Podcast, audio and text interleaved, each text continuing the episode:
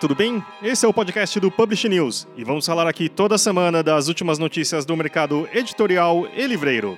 Este programa é um oferecimento da MetaBooks, a mais completa e moderna plataforma de metadados para o mercado editorial brasileiro.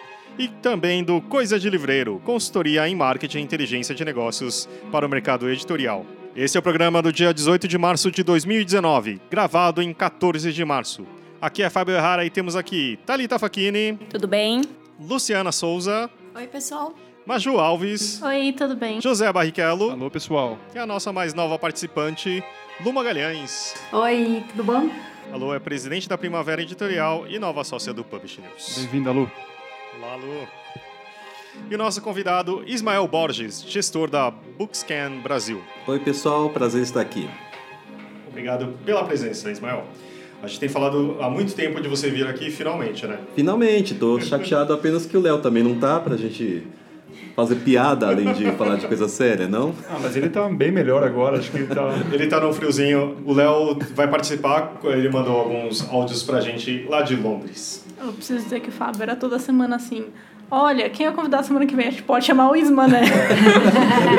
Enfim, chegou o momento. Porque às vezes que a gente chamou, você tava Não, só ocupado. fui chamado uma vez. e não Não, mas aí tinha outra assim, ah, não, não, mas acabou de sair o relatório do mês. Então ah, vamos esperar pra sair o próximo. E eu jurava que você tava em Londres. Eu falei, putz, quer ver que ele não vai de novo?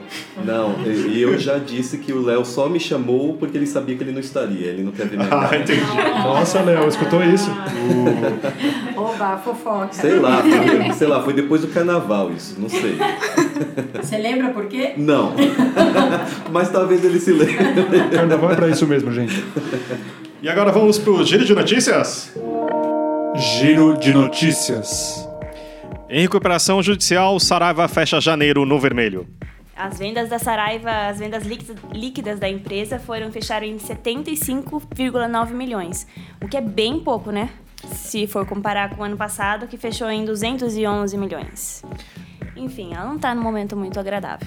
É, porque ainda pela operação ju- judicial, mas o, a diferença também falam que é a questão dos, ah, A descontinuidade dos eletrônicos, dos né? eletrônicos e também ouvi falar da questão dos, ah, da volta às aulas, né? Que eles não estavam tão presentes. Então, essa é a diferença aí. Mas também ah, eles alegam que tem um ajuste na operação de e-commerce, com impactos negativos nas vendas por meio desse canal. Vamos torcer pra ela melhorar. Esperamos sim. E George R. R. Martin, agora na Suma. Editora comprou direitos de publicação das obras do autor. Primeiros livros chegam às livrarias em abril. Todo mundo comentou isso essa semana, né? Porque quem, quem publicava os livros do Martin para começo de conversa era a Leia, desde 2010. E aí agora a Suma comprou os livros e vai dar continuidade a toda essa, toda essa história. O ano passado eles já tinham publicado um livro Fogo e Sangue. E aí agora eles vão, a partir de abril, quando estreia a nova temporada de Game of Thrones. Quem assiste, por favor? Nossa, ninguém. Mas, Não acredito, eu achei que todo mundo ia falar que assistia. Fiquei um Nossa! pouco decepcionada. Ah, meu Deus, é mesmo, abril! Obrigada. The Winter is coming! Isso? Isso! Eu assisto, estou esperando isso. Ah, tá bom, então cadê a sua manifestação? Faz parte daquelas velhas pendências de uma agora. pergunta, Ah, minoria. é tarde demais pra começar. Não. Não tá tarde demais, não. Ainda tem um mês até começar a nova temporada. Nossa, mas E seria- maratona isso, seria, isso não seria Ah, uma mas- Ah, maratona. cada temporada tem 10 episódios só, gente. Isso, só É tipo, Qual temporada tá? Alguém sabe dizer? É sexta, Sexta. agora é sétima. E, e alguém sabe dizer, eles vão publicar a partir de onde parou? Não, eles, eles compraram todo, os direitos de todos os livros e os três primeiros da série, que é o que deu origem à série do Game of Thrones, vai estrear em abril, os três primeiros da série. E agora vamos ouvir um pouco de Londres, né? Tendências e insights do mercado britânico de livros. Então, acho que a, a notícia principal agora da Feira de, de Londres, né, que o Léo trouxe durante toda a semana, foi os audiolivros. Ele participou dessa, dessa palestra e ainda no último dia de uma outra que falaram dos audiolivros, de como isso está crescendo, de como, enfim, como é um boom e, com, e como isso vai, sei lá, ser importante daqui pra frente. Uhum. Outra coisa que é interessante é que o, o livros de não ficção e infantis feministas tiveram um aumento muito grande no mercado inglês, né? Ótima notícia. Podia ser aqui também. É, pode refletir pro resto do mundo. isso. É. Mas aqui no mercado também acho que tem muitos lançamentos também nessa linha também, principalmente dos infantis feministas. né? Sim, eu compro todos pra minha irmã. Muito bem. Stephen Page, da, CEO da Faber Faber, eh, resgatou uma palestra que um dos fundadores fizeram ah, em 34, e que eu acho que tem uma frase muito interessante. Editar hoje parece muito mais diferente do que era anos atrás, mas algumas verdades se mantêm aplicáveis. O individualismo enfraquece o poder da indústria editorial de resistir a certas tendências viciosa, viciosas e perigosas. Editar é um ato político. Essa foi nossa frase do dia, do dia dessa matéria, se não me engano. Que Tá lá realmente no é. nosso Instagram, quem quiser curtir. Interessante, né, como os tempos estão exigindo mais contundência, né? Isso mesmo. O Léo também, na matéria Mas por que o mundo experimenta o boom dos audiolivros? Ele, é, ele foi uma palestra que reuniu especialistas falando sobre audiolivros. E eles falaram que, assim, aumentou justamente porque a demanda aumentou. As pessoas estão mudando o jeito de consumir livros, consumir... ah, enfim, consumir as coisas em geral e os áudios estão ganhando espaço. Mas também é, uma parte dessas pessoas falaram que a demanda é criada pelas próprias editoras também, que Exatamente. lançam muito mais. A editora tem um papel fundamental, né?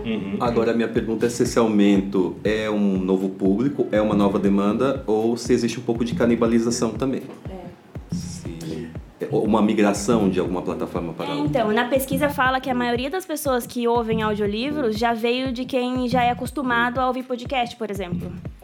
Eu, na minha opinião, de, se- eu acho que as pessoas eh, tendem a utilizar espaços que elas não usavam, que, por exemplo, é isso de estar no trem, no metrô, etc., no carro, mas elas não liam. Mas eu acredito que as pessoas são leitoras já. Talvez eu acho que elas possam ler mais. Mas eu não sei, a, a grande dúvida é se vão estão vindo novos leitores ou não. Mas a canibalização eu não acredito. sabia? É, eu acredito, eu, no meu caso, meu depoimento, eu, eu sou usuário de audiolivro há há pouco tempo. Então, no meu caso, eu uso quando eu estou dirigindo, quando eu estou na academia. Então, eu não larguei o meu hábito antigo de ler, Exatamente de ler isso. em outras plataformas. Então, eu acho que tem um pouco de tudo, é claro, mas eu fico curioso se tem algum exemplo desses que, que se, se sobressaia, se...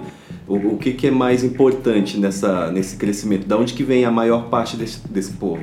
Essa é uma pergunta. Eu tenho uma, uma, uma observação para fazer. Tem muita gente comprando o mesmo título em diversas mídias. Porque uma hora eu estou em casa, eu leio o livro papel. O mesmo título eu continuo lendo num, ouvindo no carro e assim por diante. Então isso tá, até por exemplo a gente tem algumas plataformas que estão vendendo o conjunto, o livro já em todas as, as, Como as bundle, mídias. né? Isso. Mais ou menos assim, né? Você tava lendo aquele livro eletrizante antes de dormir, aí você acorda com aquela história na cabeça, e aí você dá play no, no seu telefone e continua E ouvindo continua, ela no caminho aí, do trabalho. isso aí, é. Aí perde o horário da reunião, chega atrasado, erra o número do andar do elevador. Passa a rua. Chega de fazer chorando, chega tenho- chorando. Eu tenho minha, minha listinha de, de livros que se tiver os três lá, eu acho que eu vou. É, é legal isso, tá? Ó, mas esse, esse texto do Léo da matéria que a gente está repercutindo, fala assim que os palestrantes eles trouxeram, da- trouxeram dados de, e que demonstrou que também os leitores não ouvintes são também leitores de texto. E nada menos que 83% deles declararam ter lido pelo menos um livro durante o último ano. E aí 17% do o restante, né? é, a moça da, do painel disse que são aqueles que chegaram aos audiolivros por meio dos podcasts. E lembrando que os ouvintes de podcast ouvem o dobro de audiolivros do que aqueles que não que não são acostumados. É meu- Enfim, meu- já é um caminho, né? Me ocorre aqui um pensamento que é. Muitos leitores estão acostumados a ouvir, né? Ouvir música, ouvir coisa. Então, a web mesmo é super. é, é, também é som, né? Então, acho que você pode não ser o leitor e, e- e ser um ouvinte. E a partir disso. Eu acho que a questão também tem outra, que é a questão dos gadgets, né? Ah, os acessórios mais ah, que nas feiras de eletrônica que são mais procurados hoje em dia são fones. E você também repara que ah, hoje ah, no metrô e assim você repara que as pessoas antes só viam a tela, agora a maioria delas tem fone. Então assim estão prontas para tal, né? Então acho que é uma capacidade. E outra coisa que nos Estados Unidos é muito grande é a questão dos ah, dos smart speakers, né? Aquele que você chega a falar é, é o alto-falante que tem o, o assistente. Tipo, tem a Siri, tem a, a Cortana, Alexa e do Google. Então, que também ajudam muito que, apesar de aqui mostrar também que não exatamente não tá, a tecnologia não está ideal, porque geralmente você poderia falar assim, ah, eu gostaria de ouvir o livro novo da Michelle Obama. E aí, nem sempre eles entendem ainda, mas eu acho que é uma coisa a se desenvolver. Mas muitas pessoas, apesar disso, ouvem muito nesses, uh, nesses devices. Né? E continuando na Feira de Londres, ED5 leva o prêmio em Londres. Enfim, essa plataforma né, ganhou o prêmio, fazendo à frente dos brasileiros lá em Londres. É uma plataforma que apresenta soluções de revisão e edição de livros didáticos e paradidáticos. E aí venceu o prêmio esse ano. Mas eu tava torcendo pro Léo. Todos aqui. não. A gente aqui no escritório tava a Fernanda da CBL fazendo transmissão ao vivo Ah, é? do pessoal do Brasil, quando tava a categoria de quem do Brasil tava concorrendo. E a Thalita assim, cadê a transmissão do Léo? Vai, Fernanda! É, eu estava na Nielsen nesse momento e estava vendo a, a mesma transmissão e, e, num, num- e numa, numa, numa, num outro grupo a gente estava falando, gente, onde é que tá mostrando as janelinhas com as carinhas dos candidatos? Eu eu quero, ver, eu quero ver a reaction. O pessoal, para contextualizar, o Léo é, concorria na, na categoria jornalistas na cobertura do mercado editorial e quem venceu foi o Porter Anderson, da, do Publishing Perspective. É, porque também o Brasil concorreu mais, em 13 eh, categorias, chegou a finalista e ganhou três, quatro prêmios na Feira de Londres. Né? Sim, é, o AID5 ganhou esse ano. E, e, os- e concorriam mais em outras categorias. A, a Biblioteca Nacional, a Biblioteca do Ano concorria a Biblioteca Vila Lobos e a vencedora foi a finlandesa Expo City. E aí, nos jornalistas, o Léo que concorria. Aproveitando o Léo e a biblioteca Vila Lobos, vamos ver agora então a entrevista que o Léo fez com o Pierre da biblioteca Vila Lobos. Ô Fábio, eu tô aqui com o Pierre. Pierre, como é que fala seu sobrenome para eu não errar? Ruprecht. Ah, então é isso, gente. O Pierre é da, da- das bibliotecas Vila Lobos e, e, e Biblioteca de São Paulo, da SP Leituras, né? Que é, que é a OS que, que, que organiza e, e cuida dessas duas bibliotecas que são super importantes aí pra gente em São Paulo. Eu tô com ele aqui em Londres. E, Pierre, eu queria que você contasse um pouquinho das suas impressões sobre a feira, o que, que você achou? Bom, a feira é incrível, é uma, tem uma enorme diversidade de temas que acontecem aqui. Eh, não é uma feira muito focada na questão específica da biblioteca, mas para a biblioteca é genial, porque a gente eh, entra em contato com uma série de experiências de eh, como levar a leitura adiante. né? Então é incrível, né? E a gente está aqui por um motivo muito bom. Nós somos finalistas do prêmio de novo, né? Estamos super felizes com isso, com esse reconhecimento internacional. né? Sim. Vocês foram finalistas do ano passado com a Biblioteca São Paulo e agora com a Vila Lobos, né? É, eu, eu, eu fiquei super feliz de ter sido, é, de ter ficado entre os finalistas uma vez. Você ficou duas vezes, né? Não foi dessa vez ainda pra gente, mas a gente vai continuar tentando, né? É, não, eu acho que o, o fato de ser finalista, aliás, é incrível, parabéns, porque o fato de, de a gente ser finalista, de você ser finalista, mostra um reconhecimento internacional que é importante para mostrar no Brasil, né? Porque muitas vezes a nossa área é relegada, né? Le- levada como não muito importante. Então é importante ver como isso é reconhecido fora, como esse trabalho é reconhecido fora, né? É. É isso aí, gente. Então, vida longa às bibliotecas, as nossas bibliotecas que a gente é cheio de orgulho. Vida longa ao Publish News e vida, Isso. viva, vida longa a essa feira também, É isso né? aí, viva, viva longa a todos nós e vamos em frente que tem muito trabalho para fazer. É isso aí. Obrigado, Pierre. Obrigado. E também, como é tradicional, gente- o Publish News sempre faz os diários né, das feiras. E agora que adivinha quem fez, né? Esse diário de Londres. Oi, pessoal, aqui é o Léo. Eu tô em Londres hoje. Hoje foi o último dia é, da Feira do Livro de Londres. É, eu debutei em Londres esse ano, eu nunca tinha vindo, nem para a cidade, nem para a feira. Eu gostei muito da feira, assim, eu gostei muito mesmo. É, eu acho que ela tem muita coisa para ensinar para gente. Consegui ver, a- aprender muita coisa, inclusive, ver coisas que eu nunca tinha pensado. Por exemplo, é, a gente até escreveu uma matéria aí falando é, no Publish News é, sobre uma, a preocupação que algumas empresas estão tendo agora é, em, em criar metadados que possam ajudar assistentes virtuais como a Siri ou é, a Cortana né, do Windows ou o, a assistente virtual do, do Google, que eu acho que ela não tem nome, é, ajudar essa, essas assistentes virtuais a encontrar livros para os seus clientes.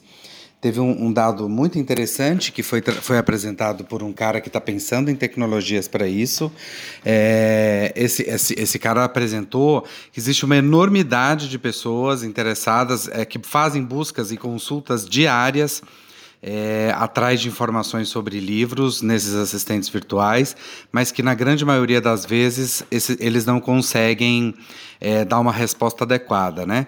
Ele fala, por exemplo, ele fala, ele fez uma pesquisa, né? Descobriu que 3,5 milhões de consultas são realizadas diariamente é, com questões relacionadas a livros.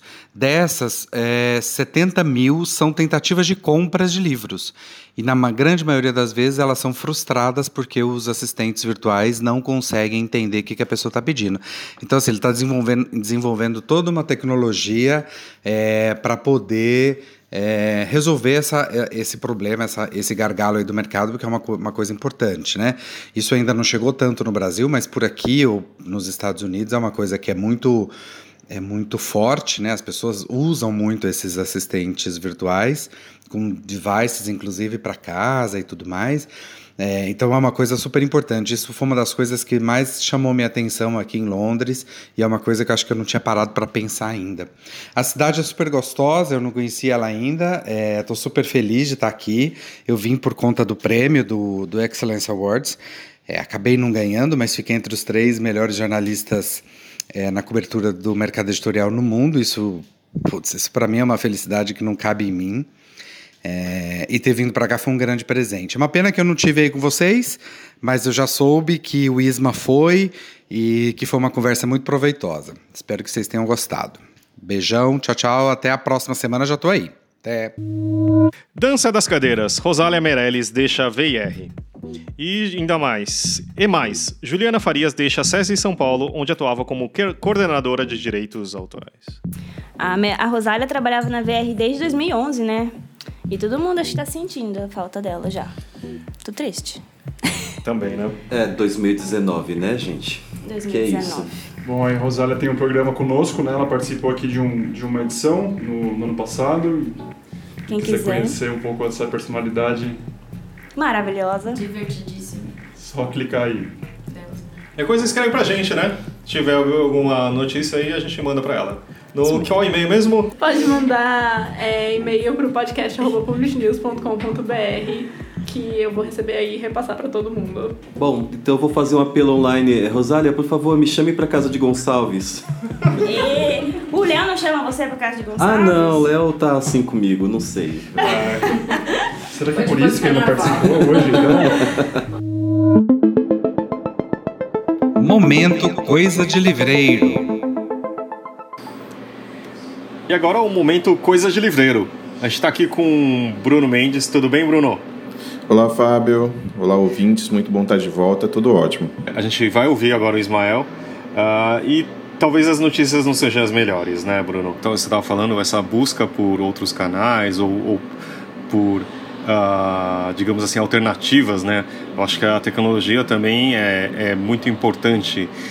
Uma coisa, inclusive, num mercado que, se a gente pensar, tem muito pouco tempo de Nielsen, que é, que é praticamente uma loucura, né, se você pensar. E de- porque não tinha uma- nenhuma pesquisa, o Publish News foi um dos pioneiros também em relação a isso. Mas também a, a tecnologia sempre chegou mais tarde, né, a- no mercado livreiro. E acho que agora a gente está começando a correr atrás, né, Bruno? Tá, tá. Esse, é- esse é um ponto interessante, né? É, diante da, da- de uma situação como essa, onde duas das grandes varejistas tinham, eram responsáveis num- pela movimentação, por uma grande movimentação de mercado, isso acaba é, é, a maneira de operar muda, né? Ou seja, você não pode mais contar diretamente com, com essas duas varejistas para o que você contava, elas continuam aí, espero que se recuperem de fato. É, mas as editoras e livrarias começam a buscar soluções é, mais práticas, mais rápidas, mais inteligentes e a tecnologia evidentemente ajuda bastante nisso, né?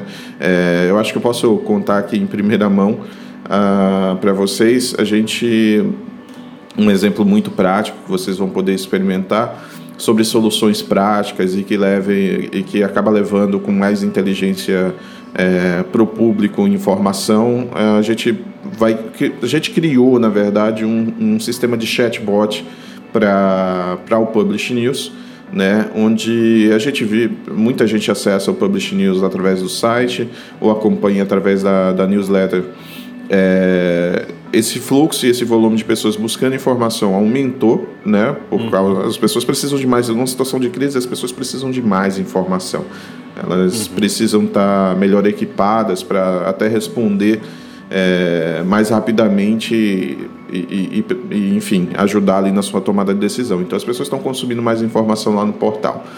É, a gente poderia fazer coisas é, bem diferentes com relação a dizer, poxa, como eu posso levar mais informação para o leitor Publish News? É, como é que eu posso é, ajudar o mercado nesse, nesse período, levando mais conteúdo e tudo mais?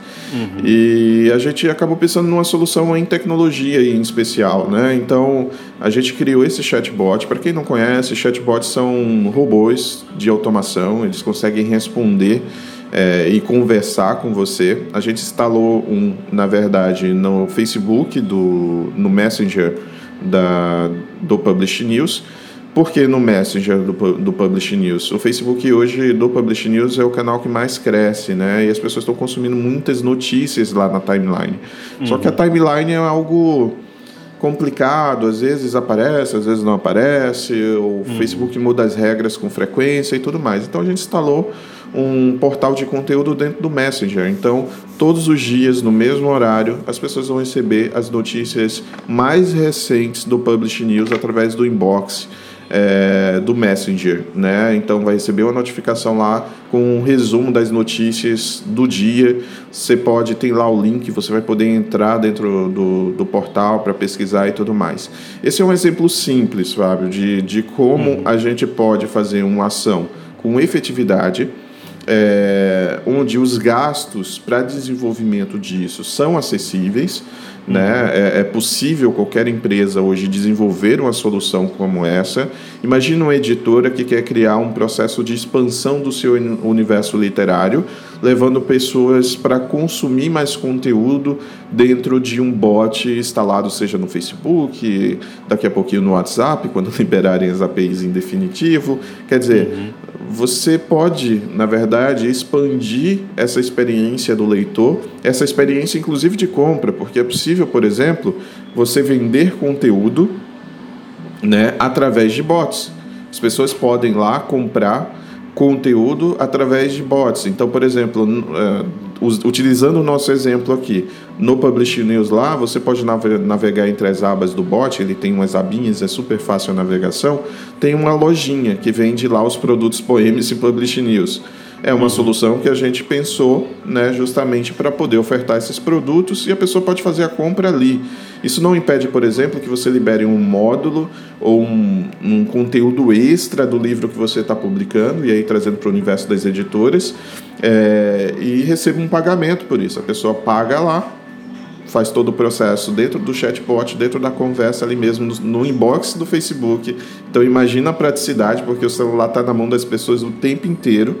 Né? Então o cara vai lá, compra a expansão é, da, da história, paga direto pelo inbox mesmo, você já configura tudo lá e a pessoa recebe lá. Quer dizer, eu estou dando um exemplo é, muito prático e muito pontual é, de uma ferramenta que pode ser utilizada. Fora isso, Fábio, é, é, o mercado hoje oferece soluções em inteligência artificial, é, em autoatendimento, é, nada substitui né, essa expertise do livreiro e é necessária que ah, o livreiro, o editor, aquele que conhece, a que conhece bem a obra, precisa estar muito próximo na construção dessas ferramentas. A grande questão é essa: é uma ferramenta, elas, elas são acessíveis, você pode utilizar é, uma diversidade de, de. Não estou dizendo que chatbot vai salvar o mercado, estou dizendo que existem ferramentas tecnológicas que podem te ajudar a chegar mais longe, chegar com mais eficiência no teu leitor. Você vai conhecer esse teu leitor é, de uma maneira muito mais detalhada, vai conseguir personalizar as tuas propostas. É, hoje a gente não vive mais aquele mercado, Fábio, que, que se alimenta apenas de grupos, de nicho. Então, você, há uns anos atrás, a gente pensava na geração X, Y, Z, é, de uma maneira e dizer, ah, esse grupo se encaixa dessa maneira. Hoje a gente vive a era da personalização. Eu preciso entregar o produto que seja bom para o Fábio. Eu preciso entender melhor o Fábio. Uhum. E essas ferramentas conseguem te dar isso, né? Dizer, poxa, o perfil do Fábio é, é isso. Eu tenho certeza que se eu comunicar com essa linguagem dessa forma, vai funcionar para ele. Evidentemente que se você for programar um a um na mão, essa tarefa se torna impossível, né? Você não consegue uhum.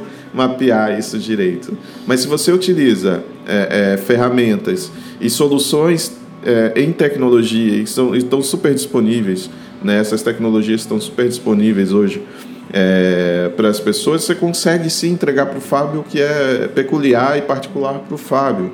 Então, o nosso mercado, o e-commerce já dá uma aula nisso. Né? Então, você vai num grande e-commerce, você vai lá, olha lá, sei lá, uma TV, uma geladeira, um fogão. Na hora que você vai sair do e-commerce, o cara faz: opa, você está indo embora, você não quer negociar o preço?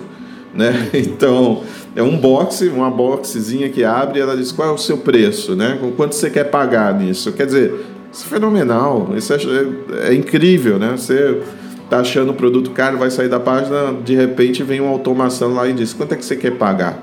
Né? Quanto uhum. é que você, uhum. como você quer negociar? Eu sempre tomo um susto quando isso acontece nas páginas, assim, porque eu acho surreal. Então, o Mercado Livre começa a utilizar sim. A gente tem é, grandes empresas é, fazendo e pensando soluções diferentes. Né? Você vê a companhia com uma campanha fenomenal lá no Twitter sobre fake news. É, eu acho que merece uma menção mais do que honrosa, assim, porque é de arrepiar aquela campanha, é uma coisa fenomenal. Quer dizer, pensando fora da caixinha, né, Fábio? Então, a Intrínseca faz um trabalho fenomenal aqui no, no Rio de Janeiro também. É, as editoras estão pensando muito fora da caixa e os recursos tecnológicos ajudam bastante nisso. Ah, com certeza. E a gente vai falar muito mais disso em outros programas. Eu queria ouvir também a questão do, do blockchain também, que eu acho genial e a gente conversa na próxima. Que, que você acha? É, é, essa ótima, a gente conversa na próxima e posso dizer que, que blockchain vai ser, antecipo né, a nossa conversa. Rapidinho, posso dizer que blockchain vai ser tão comum quanto a internet é para a gente e posso te dizer que é uma solução, mas muito viável para o livro, para evitar situações como essa que a gente estava falando é, anteriormente sobre crise e problemas. Então tá bom, Bruno.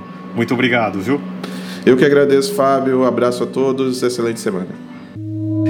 Ismael, conta pra gente primeiro como foi 2018 pelo Bookscam.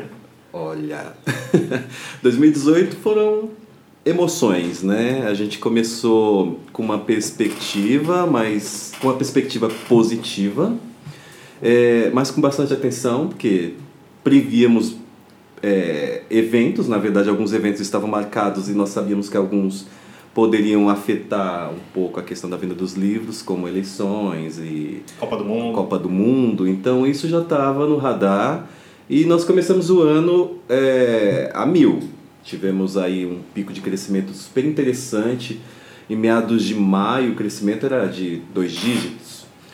É, quando a gente chegou, quando finalizou o primeiro semestre, na, a, ó, o crescimento em valor estava em praticamente dois, dois dígitos, 9,97%. Isso no, prim, no final do primeiro semestre. E aí a gente teve um problema da greve dos caminhoneiros. Foi né? quando começou, por isso que eu marquei esse hum, fim do primeiro semestre, que foi depois disso que começou a, a, a gritaria, né? Porque tivemos primeiro a, a questão de, do abastecimento, então com a greve dos caminhoneiros.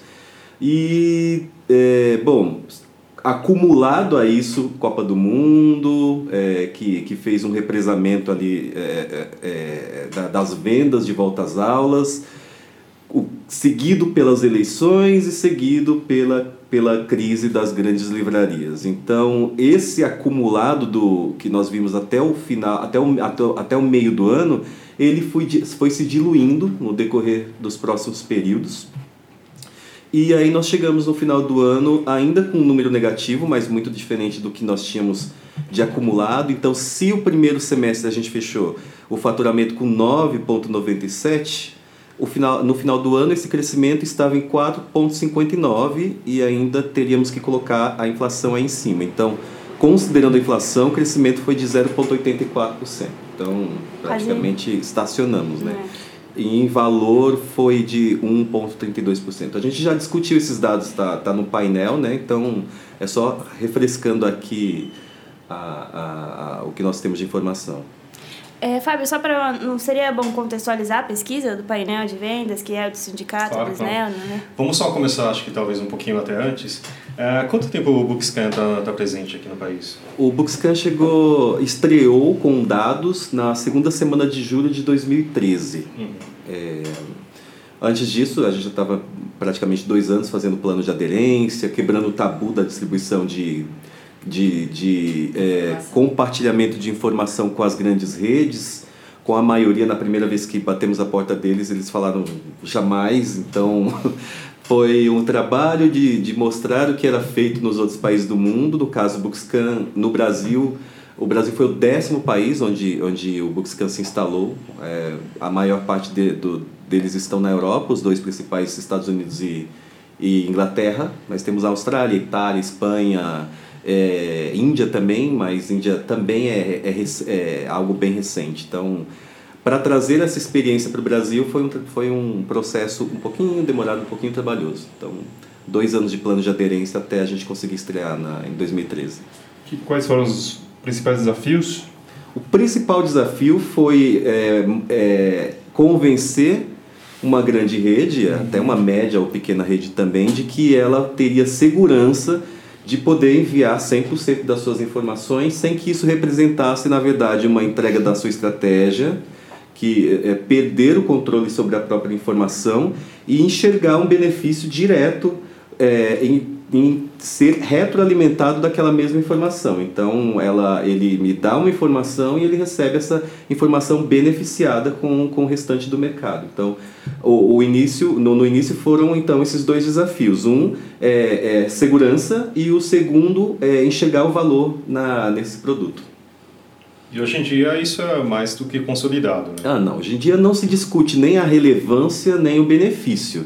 É, todos os dias a gente tem um desafio diferente. Então, quando fecha uma nova rede, quando fecha uma rede, ou, ou, ou fecham lojas, ou até mesmo, talvez para a gente o nosso maior desafio seja entrar em pequenas redes, mas isso por questão técnica, pelo fato de que algumas delas não estão preparadas para para o tipo de é, é, frequência que a gente precisa, já que é uma coisa semanal, então em algum momento a gente, a- a- elas esbarram na questão tecnológica e a gente acaba não podendo fazer a, esse plano de aderência.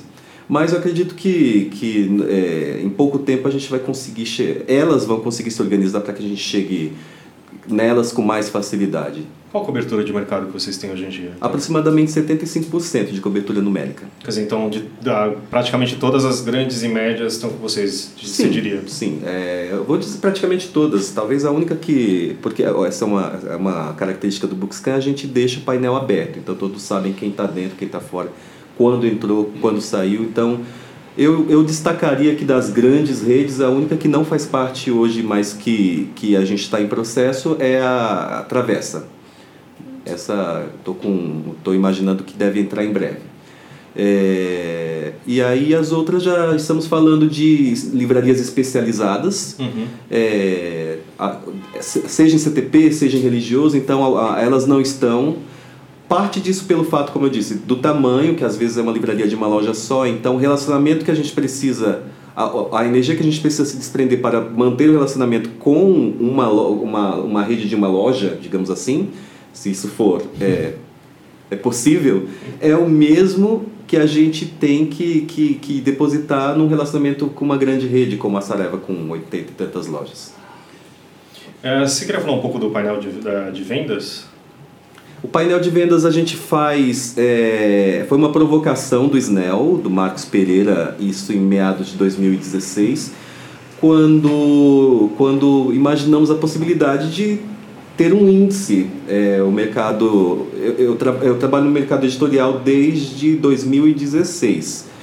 E a minha área sempre foi comunicação, apesar de falar muito de número, na verdade a minha grande função aqui é humanizar os números. Eu chego lá. O ponto é que desde então, desde que a gente começou, de que eu comecei, a questão da, de acesso à informação sempre foi uh, para todo mundo um, um, algo muito desafiador, muito complicado. Então, é, trabalhar no escuro e trabalhar no, no, no achismo, na verdade, era o padrão, sempre uhum. foi o padrão. É, quando, quando a gente cria o Bookscan, a gente é, quando trazemos o Bookscan para o Brasil, a gente entra numa nova situação. A situação é, o dado não é exatamente aberto, né? então é um produto que a gente precisa lucrar, é um produto à, à venda. No entanto, é, a gente sempre teve também o outro lado de, de mostrar para o mercado que estamos preocupados com, com a maneira como podemos contribuir com, com a chegada dessas informações. Então, criamos um índice. O Bookscan foi o primeiro a, a realmente se comprometer com uma sequência, com, com, uma, com um dado, um dado é, é, periódico na, com o qual as pessoas poderiam se estabelecer, poderiam ter acesso a uma informação de entender como é que está o macro mercado da economia editorial comparado com outros segmentos, por exemplo, de, de eletrônicos, ou, ou o que você compara, esse 1% é representativo, isso é positivo comparado com móveis, ou não sei, desculpa, eu não sei, não sei exatamente que a Nielsen pode é, é, é, Pensando em outros mercados, outras categorias, uhum. a gente pode dizer que esse número é, é pequeno, mas é, a Nielsen tem uma expertise muito grande no autosserviço, então o autosserviço ele também vem passando por uma transformação muito grande. Então, quando a gente pensa no número total, ele, tá, ele é positivo, mas quando você fragmenta para, o, para as diversas formas de autosserviço, a migração do, do comportamento de compra do, do cliente para o atacarejo e, e a rede, o redimensionamento de lojas, quando você olha os pormenores, você acaba encontrando é, sacolejos muito grandes e acaba contando uma história diferente quando você foca, mas quando você olha o número todo, é igual o nosso caso aqui no varejo. A gente, se ninguém conhecer a história de 2018, você fala, ah, o crescimento de 1,32%, ninguém imagina o sufoco que foi o ano, tudo, tudo que deu de notícia, né? Mas respondendo a sua pergunta, pelo fato de estar no azul, é, a gente pode dizer que é positivo, sim. Quer dizer, é claro que é, mas comparado a outras indústrias, é um número que, que, que podemos nos orgulhar. Outras categorias sofreram é, grande queda também. Tem, alguém, tem muita gente que chegou no negativo, né? No sim, sim. É, então a, foi apertado, foi no sufoco e também... Pelo menos o nariz está um pouco de fora é. E é óbvio que aqui este número, 1,32%, ele precisa ser desmembrado, né? Nem todo mundo sente exatamente, tem, tem exatamente a mesma sensação. Então há quem reclame de um número negativo, mas isso tem muito a ver com a forma de distribuição, com a linha editorial, com a região. Então, cada quebra que a gente faz, a gente acaba contando uma história diferente. Tá bom. Uh, agora a gente vai falar desse ano, então, de 2019. Eles acabaram aí... de divulgar, né? Exatamente. o Léo costuma brincar, ele costumava brincar comigo quando quando eu divulgava o painel, usando a cor do meu terno para dizer qual que é o humor do mercado, né? Aí, tem, é, você tem fotos com várias cores de ternos, aí a gente sempre assim, coloca uma foto Pra quem não tá vendo, ele tá usando uma camiseta que tem um monte de abacaxi. Pois é. Hoje, o que isso quer dizer? Com fundo vermelho, inclusive. Se, se for para fazer a brincadeira, então, hoje eu vim de vermelho e com estampa de abacaxi. Porque Acho que exatamente. De acordo, né? É, tá de acordo, porque é, tá, tá para não dizer que está preta a coisa, está vermelha. Estamos no, no, no vermelho que incomoda bastante e temos um abacaxi aí para descascar, porque a recuperação para um, um, para um, um período curto parece ser um desafio talvez o maior, pelo menos numericamente falando que a gente já teve pensando nos dados históricos de Buxton. Esse primeiro bimestre é, pega exatamente do comecinho de, do Isso. ano até que dia exatamente? Ah, ele pega de 1 de janeiro até 24 de fevereiro. Sim. E aí, quais os diversos... Uh, é, as diversas coisas que fizeram esse painel ter esse resultado tão, tão triste, tão vermelho?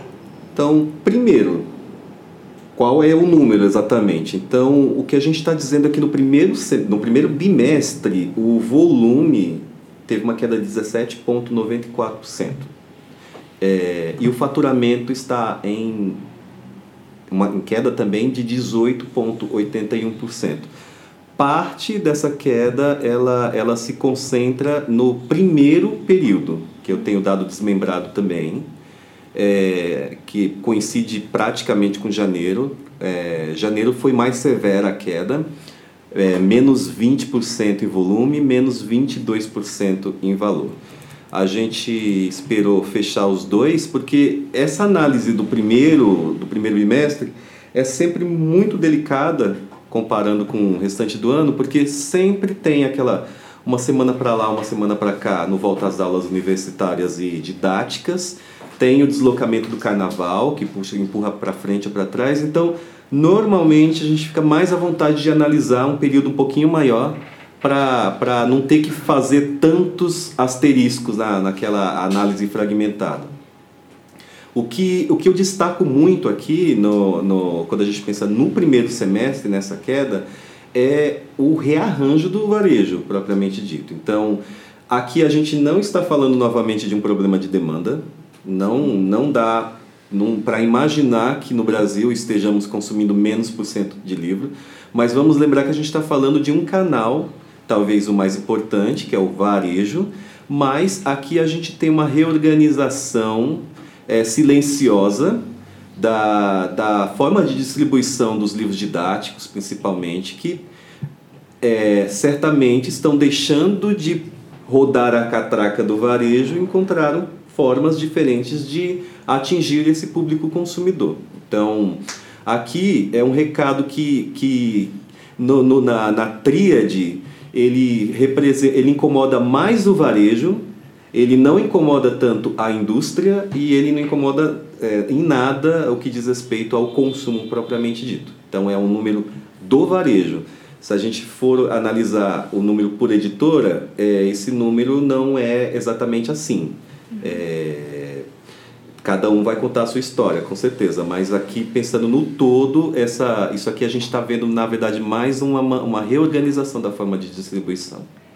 Aqui no nosso relatório que a gente já tem em mãos, é, fala que os títulos destinados ao público escolar sofreram queda de 43%, né? É muita coisa.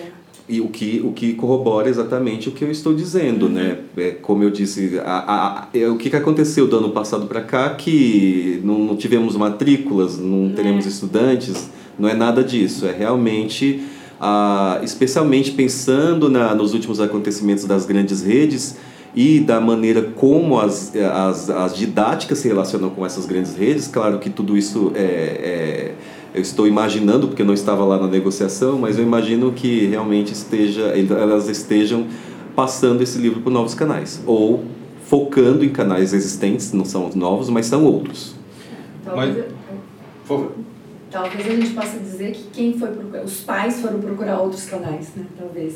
É, é, acho que é isso, mais ou menos. Eu, eu também, eu acho que isso existe, é, mas eu sempre fico pensando que essa briga toda que a gente viu no, no, mercado editorial não é um tema que reflita no dia a dia do consumidor. Ele acompanha na notícia ali, mas aquilo para ele não quer dizer grande coisa. Ele sente quando ele vai numa grande rede e percebe uma gôndola desabastecida, mas eu não creio que seja isso que gere nele uma demanda de, olha, vou procurar um novo canal, porque este não funciona mais para mim. Eu não... não mas eu, eu, que eu penso é o seguinte, é, uma das características do quem vai comprar na internet, por exemplo, é porque você já sabe o nome, o título e tudo. Hoje em dia, quando você recebe de uma lista de um professor ou de uma escola dos livros, não Exato. tem mais por que ir na, na, numa livraria, numa loja, Exato. comprar no varejo. Você entra e faz aquela lista, um, um dia à noite, crianças em casa, né, dormindo todo ano, você pega, senta e compra todo mundo. Perfeito. Tudo. Então, acho que é isso que eu quero dizer, né? Não Perfeito. que ele tenha consciência. Eu acho que a necessidade e a, a disponibilidade do mercado chegou para gente.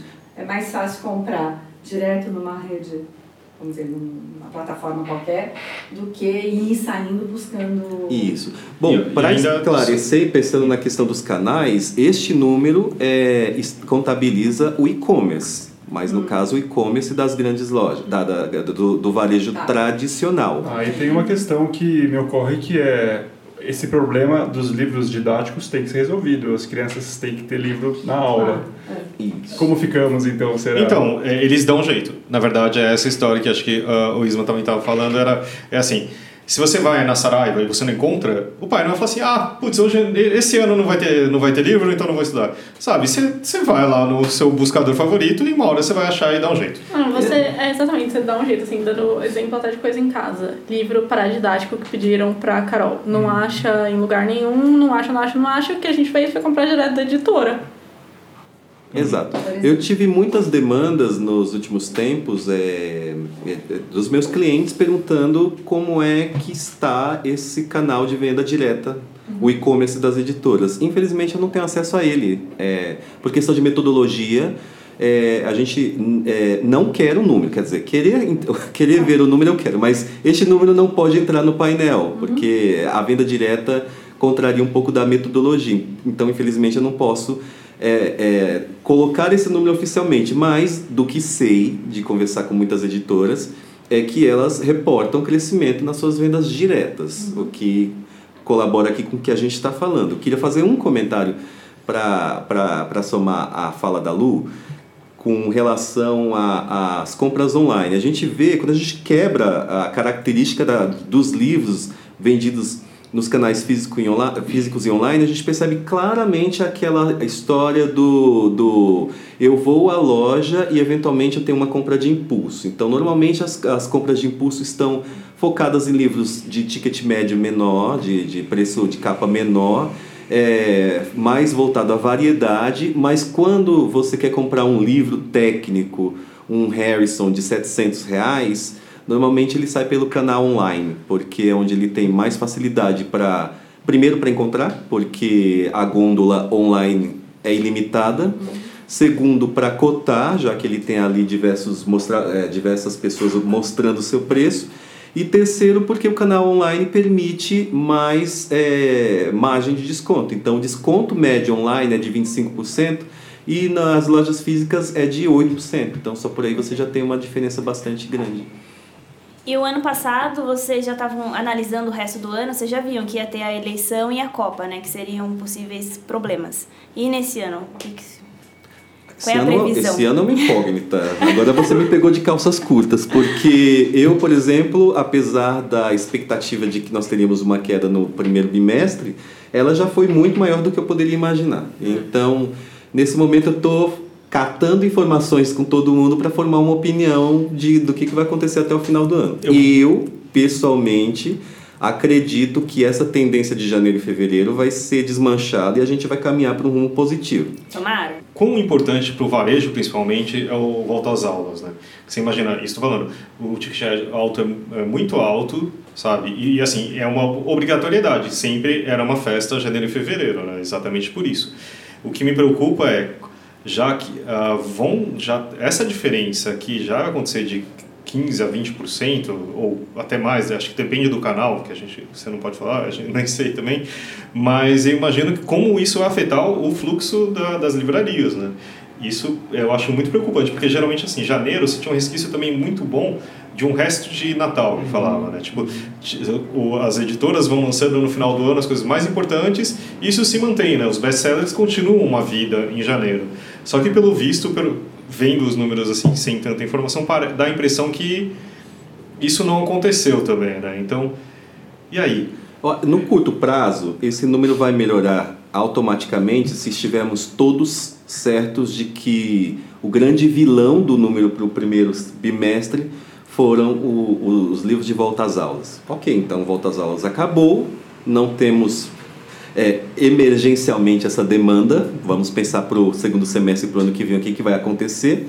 Então, teoricamente, a gente vai chegar em algum nível de equilíbrio para perceber se esse mesmo problema também vai acontecer com outras, outras categorias de livro. Pensando que não, é, esse número é, negativo vai melhorar, já que, já que não teremos a questão do volta às aulas. É, mas isso para desenhar, se desenhar com uma demanda para fechar o ano no positivo, acho que muitas providências precisam ser tomadas e novidades precisam acontecer no, no, no, no, na, no na questão do varejo.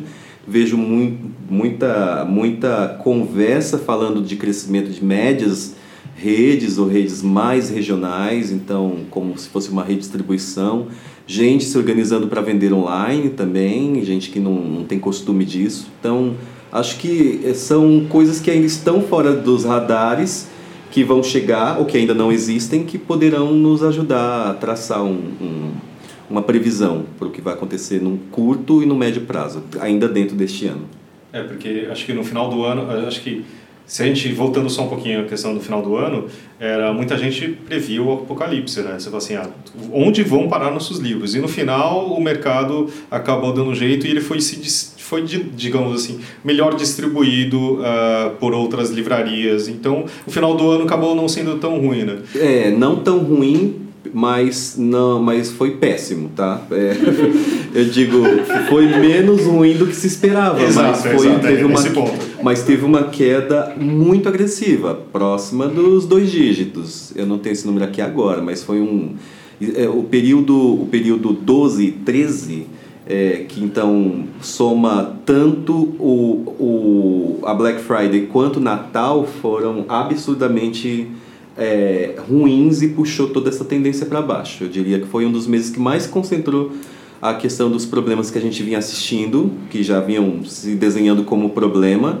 mas é, o, o, terror apocalíptico de que vamos todos morrer em dezembro, não, calma, todo mundo conseguiu apertar daqui, empurrar o livro por ali e, e foi menos dramático do que se imaginava, mas os números mostram que sim, era, era uma grande preocupação. E aí já, já meio que abrir as portas, neste caso Exato. do inferno, para o período de volta às aulas. Uh, historicamente, março é, e abril ele também o mercado desaquece um pouco, né? Isso, estou pensando em valores acumulados, né? Porque até agora a gente está tratando de variação percentual. Em valor acumulado, março e abril é um vale, né? É maio também e, e é uma redistribuição de prateleira, então tira tudo que é técnico jurídico e, e didático e medicina e afim, voltamos para variedades, para interesse geral, e, e aí já volta o ticket médio mais baixo e um faturamento menor também. Então, isso já está na conta. É, eu não sei se janeiro e fevereiro todo mundo contava com, esse, com, essa, com, esse, com essa queda. Eu estou falando todo mundo varejo, né, já que esse período não, não representa uma, é, a boa parte das editoras. No entanto, se o cash flow já foi afetado, agora é, temos uma nova oportunidade de retrabalhar para os prateleiras. Você é um otimista. Sempre. Eu preciso ser, né? focar, né? né? Pô, gente, então, vamos plantar sementes boas, vamos ver sempre o lado positivo. Não, com certeza. É só uh, imaginar que Uh, como a Thalita estava falando, esse ano a gente não tem nenhum grande evento que possa atrapalhar, pelo menos assim, teoricamente não tem nenhum evento que possa atrapalhar, atrapalhar o, né, as vendas. E nem então, ajudar, né? Já é. que você falou que eu estou sendo otimista demais. Nem nenhum nem outro. ah, mas não, não atrapalhar ultimamente já é uma grande ajuda. Ah, eu também acho. É. Pensando nessa coisa do, do meu otimismo, eu sempre tento manter o compromisso de, enquanto eu estou falando, até aqui eu estou falando de números, fatos, uhum. Né, e, e não é a minha opinião. Daqui para cá, agora eu estou dizendo, eu creio que uhum. vai melhorar, então tem um pouco de, de opinião pessoal, tem um pouco de, de, de fato, e de fato tem, eu sempre penso um pouco positivo, sim, mas número é número, né? não, há, não, tem, não tem como brigar, não tem por que brigar com eles. Estão aí para isso. Ainda bem que o mercado editorial brasileiro é de gente resiliente, né? É, mas é, é recentemente eu vi que resiliência é uma qualidade até certo ponto, né? Porque, uhum. não, abrindo um parêntese e afastando da, da questão original, que é a discussão da resiliência no mercado editorial. Uhum. Mas é que excesso de resiliência é um pouco claro. de burrice. Porque Como existência é, tipo... Chama teimosia também. É, né? não, vamos rever esse negócio. É. Chega de resiliência, vamos, vamos uhum. sei lá, originalidade, des, desistir jamais, né? Mas chega de cair, levantar, cair, levantar, cair, levantar toda hora, não. Bom, né? mas sem dúvida isso aponta para uma necessidade de rever algumas regras do jogo aí e, e como tem sido feito, né? Acho que está tudo apontando para reformas, né? É, porque também, assim, desde 16, que você falou que está no mercado, a, a, as mudanças recentes nele tão, são enormes, né? Gigantes. É, eu sempre fui da área de comunicação e, e eu tive o prazer de participar de grandes projetos que foram modificando esse cenário. Então, a, as primeiras tentativas de você fazer um, um estoque virtual, de espelhar estoque de loja, então de falar de metadados. É, desde então as coisas mudaram muito, algumas muito rapidamente, outras parecia que ia mudar e não mudou. É, é, e aí tivemos a ajuda de outros operadores, então a MetaBooks veio ajudar no Brasil, a gente é, vê muita coisa boa acontecendo nisso. É, tecnologia, é, essa questão da, da unificação das redes, então, até redes grandes recentemente ainda eram muito ilhadas. Você tinha o dado de uma loja, mas a outra operava separado, então era tudo muito fragmentado. Você, você eu digo, o próprio cara da, da, da rede não poderia, não conseguia, não conseguia pensar no próprio número. Então, eu acho que a coisa da integração e, da, e da, do compartilhamento assistido, nesse caso da, da informação, tem sido, tem sido um grande, um grande, é, uma grande locomotiva das, das mudanças recentes. E aí o grande desafio é como é que você torna essas informações em, em, em sites acionáveis, porque a gente ficou muito tempo falando não tem, não tem, não tem, agora tem. É, e aí o que, que você faz com isso? Então acho que estamos num, numa curva de aprendizado, que é um novo desafio, que a informação existe, ela é menor do que gostaríamos, mas tem muita coisa a se fazer com isso. Mas eu vejo uma grande dificuldade de você é, acionar, de falar assim, o que, isso tem a ver comigo e como é que eu transformo isso em algo que me tire ou, disso ou me leve para aquilo. Você pode dar um exemplo mais prático nisso? Ah, mas eu saio, eu seria um pouco eh, Indelicado, não, não. Indelicado eu digo, tem coisas que eu não posso ah, comentar tá. porque. Sensíveis. É sua opinião. Não, é, é porque a minha opinião é muito baseada no meu dia a dia. O que está acontecendo tá, sim, realmente, né? Sim, sim. Não, mas, mas é, por exemplo, como editor não. eu poderia usar os números de uma forma mais efetiva, é isso?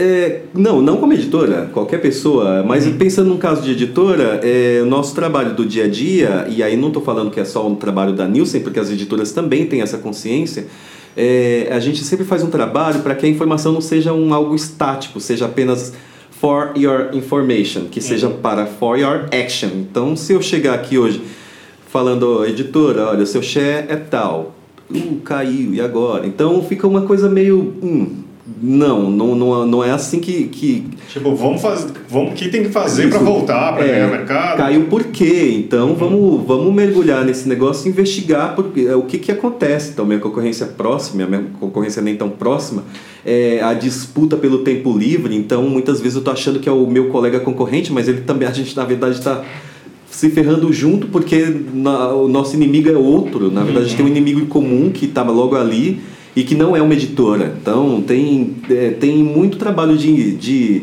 de transformar essa informação aqui num, num, numa meta de busca multidisciplinar e, e multicanal de qual que é o problema e como é que a gente vai sair dele. E o trabalho não é fácil, né? Porque muitas vezes realmente é, é, a informação não está na mão. Eu digo, essa resposta não está na mão, mas esse é que é o nosso desafio, é o que a gente faz todos os dias. É, não, e o que é interessante você imaginar que 2015 é, ou, quer dizer, no começo da década passada, se, é, da, de dois, não, desculpa, dessa década, fala assim que não existia uma informação de venda de livros sabe? Você, você dependia de... É, por exemplo, o trabalho do chinês é incrível exatamente por isso, porque você não tinha noção. Você fala assim, quanto que eu vendi? Você tinha que perguntar para as livrarias, eles te falavam, olha, é, eu acho que foi isso, sabe?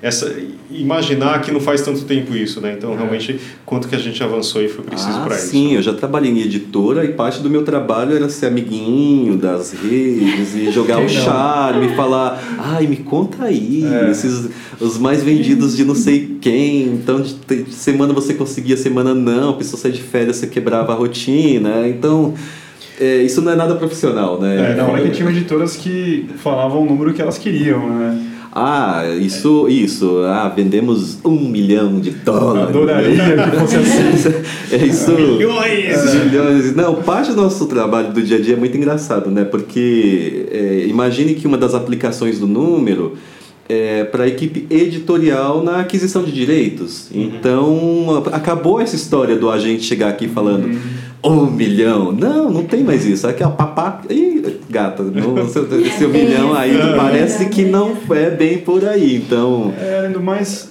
estão, estão todos procurando best-sellers e a gente está num momento em que isso está deixando de fazer tanto sentido, né? A gente vê muito em nossas conversas a, necessidade da gente trabalhar mais nicho, mais localmente, conhecendo mais o público, trabalhando curadoria. Então, eu acho que são realmente mitos aí que estão que caindo. Isso faz muito sentido o que você falou, até pensando aqui nos números, né? É, durante muito tempo a gente precisava fazer toda análise que a gente ia fazer, a gente ia fazer duas, porque você tinha que isolar padre, isolar bispo, isolar ex, não sei o que, é, é, para que a gente conseguisse chegar em algo representativo que não fosse é, totalmente focado num fenômeno editorial absurdamente fora da curva.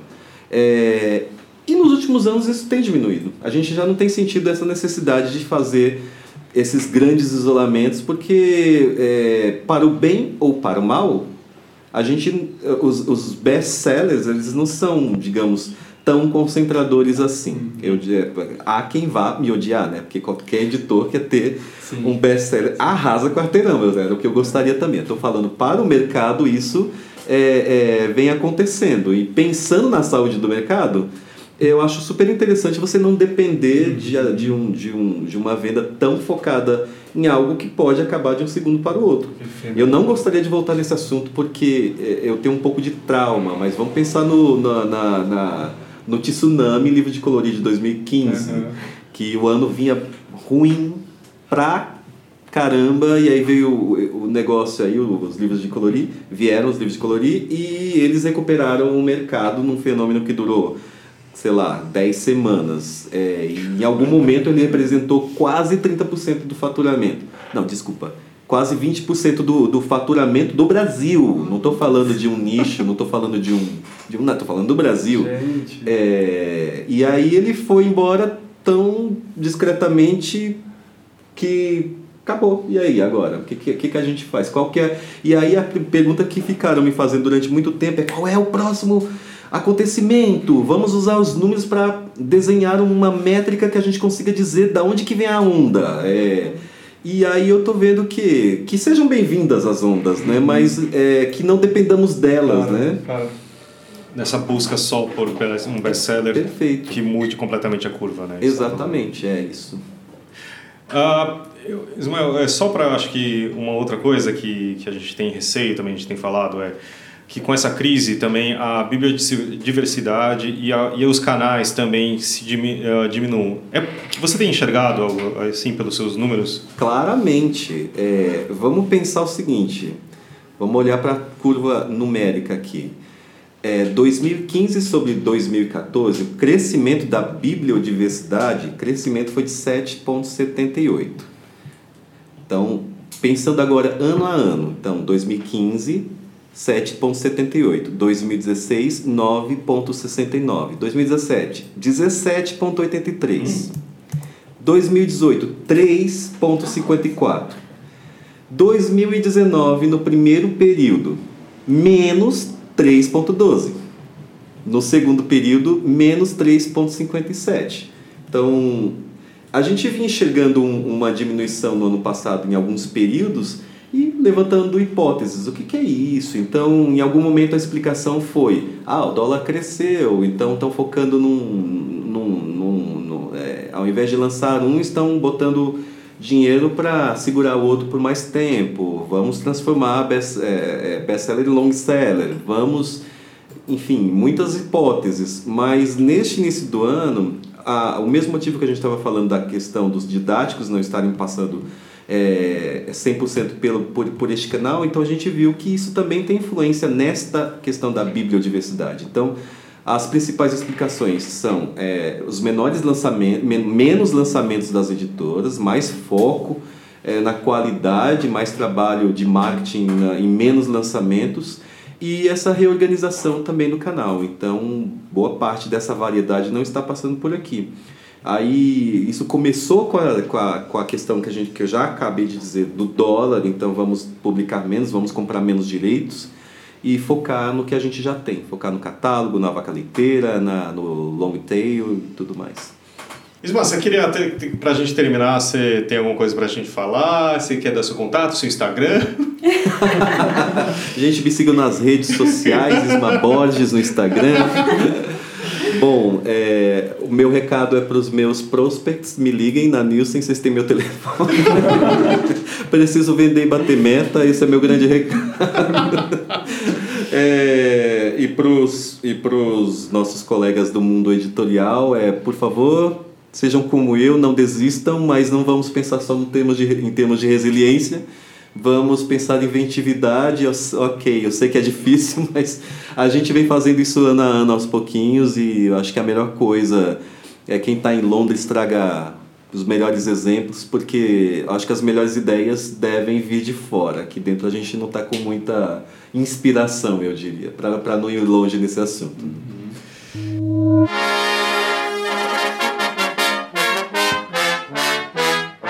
Mais vendidos. Thalita, conta pra gente como foi essa semana. Então, quem sabe agora não começa a mudar, né? Aqui, pelo menos na nossa lista dos mais vendidos, teve um aumento de 23% nas vendas. Todas as categorias saí, ficaram no verde, principalmente ficção, que, que teve um aumento de 52% Olha. em relação à semana passada. É, e aí no ranking geral, a Sutil Art de Ligar o Foda-se voltou pro pódio. Porque É semana, é, semana passada era o Milagre da Manhã. É verdade, tinha caído. Aí a Sutil Art voltou essa semana com 9.635 exemplares ven- vendidos. Ah, e o Milagre é e o Milagre da Manhã com 5.400. Em terceiro lugar, continuou o Poder da Ação. Ah, não. Na verdade, semana passada era o Me Poupe que estava em terceiro lugar. É Aí teve mudança também. Uhum. Poder da Ação voltou para o terceiro lugar e deixou o Me Poupe no quarto. E aí, essa semana é, tem somente três, ah, três novidades. Em não ficção, Cartas a um Jovem Advogado, um livro da Sextante. Ah, em negócios tem Gestão Fácil, da Gente. E Infanto Juvenil, O Corpo Humano. Viaje, Conheça e Explore, das Astras. E aí também a gente adicionou uma nova rede na nossa lista, que é a página. Que tá fazendo parte agora da nossa lista. E agora então a gente vai para as indicações. Lu Magalhães vai começar, já que ela tá aí. Pode ser qualquer um, né? O que Qualquer você, um. o que te Tá, então gostaria o que- de passar para as O que eu pessoas? pensei de indicação é um livro, é o livro da história da Michelle Obama. Eu acho que é um exemplo bom para as mulheres, bom para os negócios, porque ele e, e porque ele- ela mostra o exemplo dela de vida e de tudo mais e do, de fazer negócio, consultoria, e eu acho que é um exemplo bem legal de inovação, que era o que o Ismael estava falando. A gente precisa, no nosso mercado, inovar. E eles estão inovando no, nos Estados Unidos com uma série de palestras que ela está dando pelo país todo. E está juntando mais de, sei lá, tem, tem lugar que está indo 20 mil pessoas assisti-la falar. E compra o livro e, o ticket separadamente, dois projetos. Ela está indo até em estádio de basquete eh, fazer a sua, as suas palestras. Eu acho que isso, para o mercado editorial, talvez seja um, uma, vamos dizer, uma, uma Uma inspiração. é uma inspiração e uma construção de conteúdo. Uhum. E a gente não ficar talvez tão parado só numa das numa mídia e tudo mais. Que eu achei o máximo que ela estava fazendo um clube de leitura que ela, nos Estados Unidos é muito comum e ela de repente apareceu no clube de leitura dela. Eu Imagino como, como que seria isso, né? Quem quer fazer a próxima indicação? Eu posso fazer, mas. Bom, eu queria indicar uma, uma exposição, começou no dia 8 de, de março. Não é segredo pra ninguém aqui que eu sou fã da turma da Mônica, apesar de ser um pouquinho grande, mas adoro. E ela está no terceiro ano do projeto Donas da Rua, né? Que é, o interesse é fomentar o, o empoderamento das meninas, que é, e é uma, uma exposição com um apoio institucional da ONU Mulheres. Então, a Donas da Rua está no Conjunto Nacional, né? Até o final de, de março. E a gente tem a Mônica aí como uma, uma personagem nova aí, que é a Raquel de Queiroz, da Academia Brasileira de Letras. Eles colocaram a Mônica lá, representando ela, uma das personagens, dentre várias outras. Muito bacana. Maju, qual que é a sua indicação? indicação, né? Vamos lá. É, minha indicação dessa semana é Capitã Marvel. Eu fui assistir e eu fiquei apaixonada por esse filme. Ele traz muitas mulheres fortes como personagens importantes. E o filme todo é absolutamente maravilhoso. Primeiro que eles passam nos anos 90, então isso já é tipo um ponto número um. Toca lá Nirvana e várias outras coisas maravilhosas. Mas o filme no geral é tipo ótimo e é um ótimo build-up pro próximo Avengers. Isso aí. Zé, você tem alguma indicação pra gente? Não, cara, eu trabalhei loucamente essa semana, não vi série, não assisti nada, nem li meus livros. Que bom. A indicação do Zé trabalhe. Ou descanse. Thalita. Eu também nunca pensei em nenhuma indicação, né? Mas eu sempre tenho um monte aí, eu não tenho nenhuma. Mas tava pensando aqui, já que ela falou que eu indiquei a minha casa já, vou indicar os filhotinhos da minha cachorra. Quem quiser Sério? adotar. Raça é? Enfim, eu digo pra todo mundo que é pastor alemão, mas ela é tipo um vira-lata. Tem fotinhos? Então, tem. Calma aí que agora a gente vai conversar aqui e a gente já volta com o podcast. Corta, corta, corta. Então, ela tem, teve seis filhotinhos e quem quiser, daqui a pouco eles vão estar grandinhos para serem adotados. Então, só ligar, só mandar. Ai, meu Deus, ou você quer, meu Deus. Mas é, só mandar passa- e-mail para podcast.publishnews.com.br. Obrigado, ia pedir um contato. Exatamente. E o Ismael tem uma, uma indicação sensacional. Fala pra gente. Sensacional. Eu tô, tô que nem a Thalita, também não pensei em nada pra indicar, mas eh, eu tô sorteando aqui um almoço comigo na Nielsen, especialmente se você for editor e tiver muito dinheiro. É gente. Desculpa. É, vem almoçar comigo na Nielsen, no quilômetro 23,5 da, Casta- da, da Raposo, que eu estarei lá. O refeitório é maravilhoso. Vou apresentar meus colegas e o clima é agradabilíssimo. Então, Qual que é o seu e-mail? Agora vamos colocar aqui. ismael.souza.nielsen.com Ele falou que ele paga o Uber também. Especialmente se o contrato for bom, viu? Souza com S, tá? Tá bom. Ih, escrevi errado. Então tá bom. E é isso, gente. E você, Fábio, não tem uma indicação Não, não? escapar. Nossa, eu fiz três indicações semana passada e essa semana Você também. sempre, você que nem a Maju.